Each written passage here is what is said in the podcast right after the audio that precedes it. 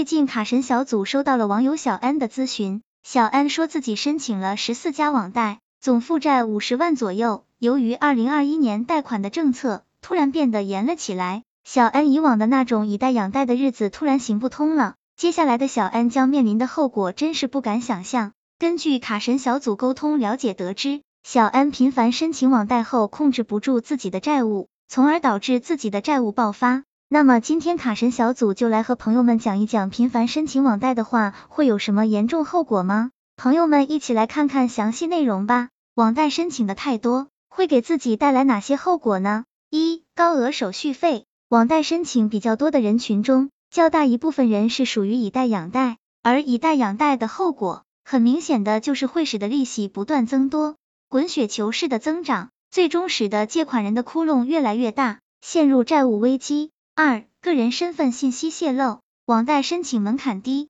需要授权用户的手机，读取手机通讯录、位置、摄像头等，这样想想安全隐患相当大。遇到一个不正规的小贷，也许用户的所有信息他都能知道，包括个人身份证、银行卡、扫描件、所有联系人的电话等，后果相当严重。信息泄露之后，还会存在多重隐患，比如遭遇电话诈骗。经常有中介、销售等各种骚扰电话，影响个人的生活等等。卡神小组建议朋友们，想避免信息泄露，减少风险，一定要选择正规贷款机构。三、容易造成逾期。如果频繁申请网贷，同时间段申请的网贷过多的话，个人的还款压力肯定是比较大的，就很可能会出现逾期的情况。而若是出现了逾期的情况，就会使个人的信用受到影响。四、容易变成网贷黑用户，而申请不到网贷。虽然很多小贷平台普遍不上征信，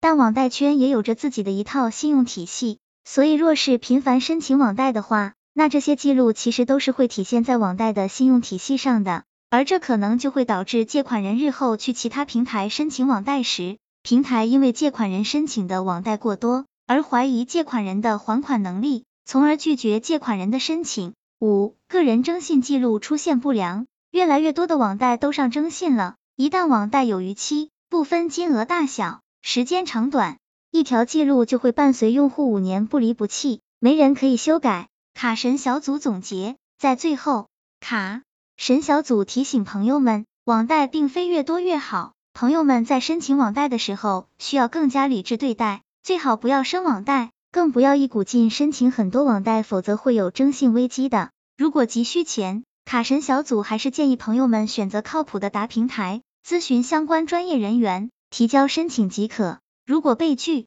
短期内就不要再申请了。此外，贷款时，朋友们还要选择息费低的平台，关键是费用透明的平台。希望这个资料对朋友们有所帮助。